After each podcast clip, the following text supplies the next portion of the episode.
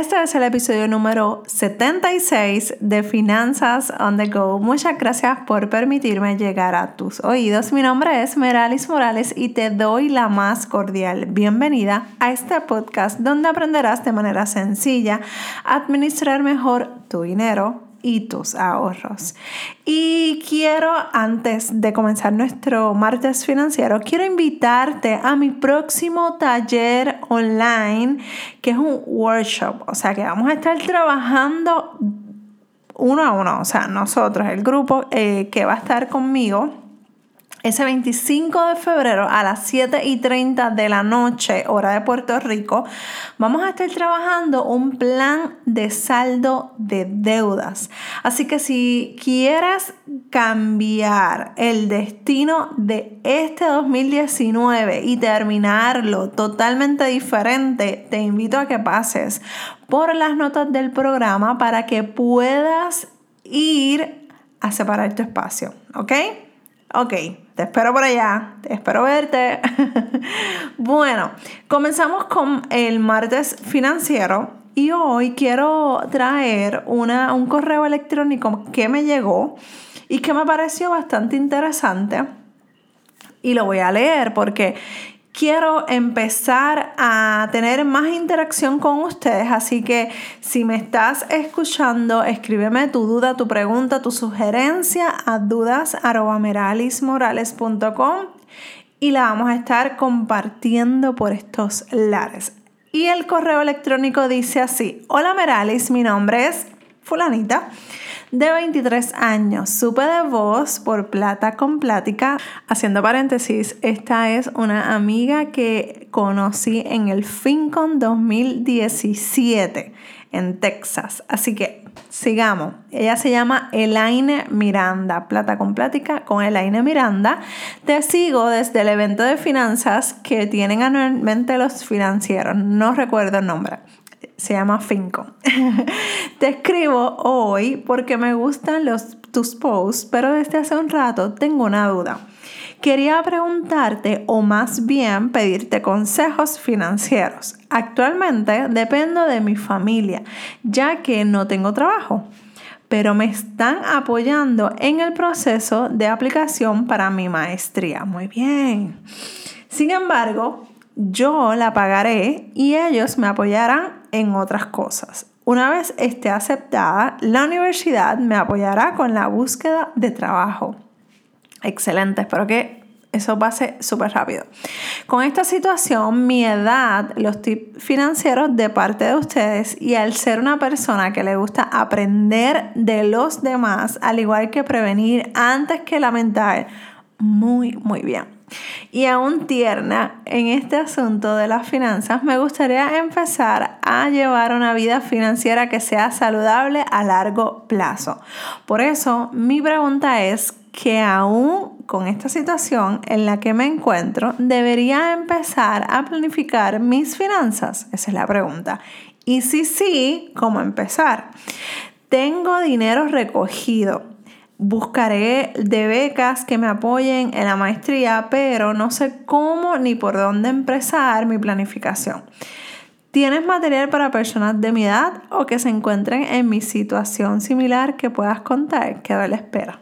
Muchas gracias, eh, muchas gracias por escribirme. Para mí es un más que honor poderte ayudar en esta travesía. Así que muchas, muchas gracias. Bueno, aquí hay muchas cosas, muchos escenarios, pero primero que todo y antes de que, de que comencemos, yo te tengo que felicitar. Tú sabes quién eres, tú sabes cómo te llamas. Yo te felicito porque a tu corta edad, o sea, a los 23 añitos, es una nena. Como decimos aquí en Puerto Rico, 23 años teniendo esa, esa conciencia y, y, es, y querer manejar de manera efectiva su dinero. Así que muchas, muchas felicidades.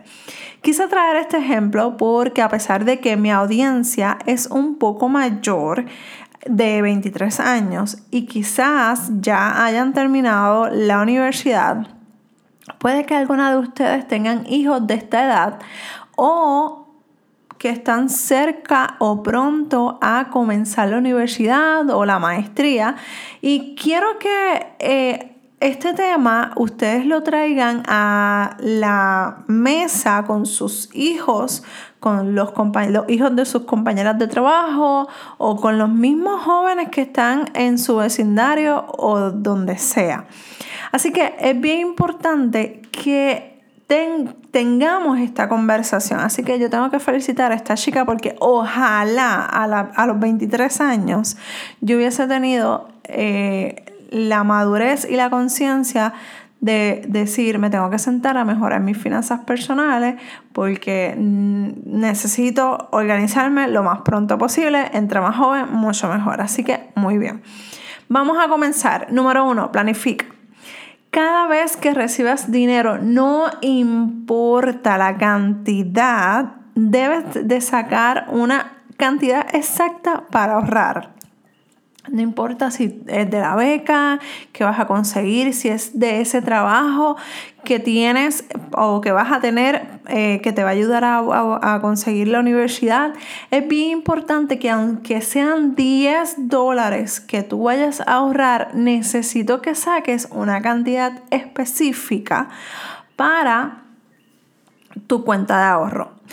Me mencionas que vas a recibir una ayuda de tus padres o por parte de alguna beca. La realidad es que no importa de dónde provenga ese dinero, establece esa mentalidad de ahorro. Para cualquier gasto universitario que se te presente, algún libro que tengas que comprar, alguna libreta o algún trabajo que tengas que hacer que necesites invertir en tus estudios. Así que es bien, bien importante que mantengas esa, esa conciencia para evitar utilizar crédito. Y eso nos lleva al próximo consejo número dos. Aléjate del crédito. Y esto es algo que yo quiero que tú lo pongas en todos los, en todos los lugares que te puedas recordar porque yo necesito que tú tengas bien presente esto. Y es normal que a estas edades, a los 23 años, eh, se les recomienda a los jóvenes, no, que si saca una tarjeta de crédito porque es mejor, porque Así vas creando tu historial de crédito, vas creando esa, e, e, esa, eso que necesitas para poder trabajar en un futuro y poder tener tu casa, tu auto. Mira, olvídate de eso. Honestamente, olvídate de eso. Yo necesito que tú, como estudiante que eres, te dediques al ciento por uno a eso, a estudiar porque eh, el, problema de, el problema de todo esto es que nos queremos muchas veces adelantar a los tiempos y a las épocas y no vivimos nuestra realidad. Yo hubiese querido que a mi edad, a esa edad, a mí me hubiesen dicho, mira, Meralis, esto funciona de esta manera, el presupuesto funciona de esta manera, el control de gasto funciona de esta manera, el crédito yo hubiese, hubiese tomado mejores decisiones. Así que cuando llegue el momento de que tú tengas que comprar una propiedad o un auto, estoy 100% segura que va a llegar al, va a pasar algo en el que tú vas a poder hacer y lograr comprar ese tipo de propiedad, ¿ok? Así que 100% concentrada, concentrados en sus estudios. Cuando yo tenía esa edad, mi papá me ayudó con el crédito y yo era súper mega responsable con mi crédito. No todo el mundo tiene la misma experiencia. No, yo no, esto es algo que yo no recomiendo, prestar el crédito. O sea, dar una firma para otra persona, yo no lo recomiendo. Yo no lo haría. Eh, pero en el caso de mi papá, él se arriesgó, pero brutal conmigo. Y yo no me atrevía ni a gastarme ni un centavo antes de yo tener separado ese dinero de mi auto en aquel momento. Y cuando yo compré mi, eh, cuando compramos eh, la propiedad, también se dieron una serie de, de movimientos, se dieron unas oportunidades que todo cayó en su momento, en su tiempo perfecto, ¿ok? Así que tranquila, no salgas corriendo a buscar una tarjeta de crédito, a pedir un préstamo personal porque este no es el momento, ¿ok? Espero que este, este, este es el, el, consejo que más yo te voy a pedir que me sigas, de verdad. Aléjate del crédito. Número tres, mantén un estilo de vida lo más sencillo posible. Considera que cualquier gasto innecesario adicional que tú tengas que no hayas planificado, que no que lo hayas hecho de forma inconsciente puede afectar tus estudios y alejarte de lo que quieres lograr. Lamentablemente yo he conocido personas que han tenido que dejar de estudiar para irse a trabajar por malas decisiones financieras. Y yo no quiero que eso pase.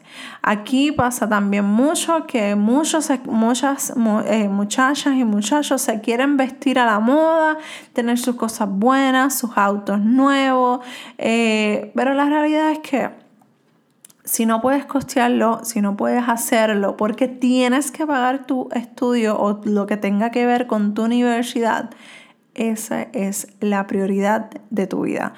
Créeme que cuando termines tu carrera, cuando tengas la oportunidad de moverte a otro nivel, va a llegar el momento en el que tú vas a poder utilizar y gastar sin ningún tipo de problema porque vas a tener tu presupuesto, tu monitoreo de gastos, vas a tener esa conciencia de cuidar tu dinero y vas a poder gastarlo sin problema. ¿Ok?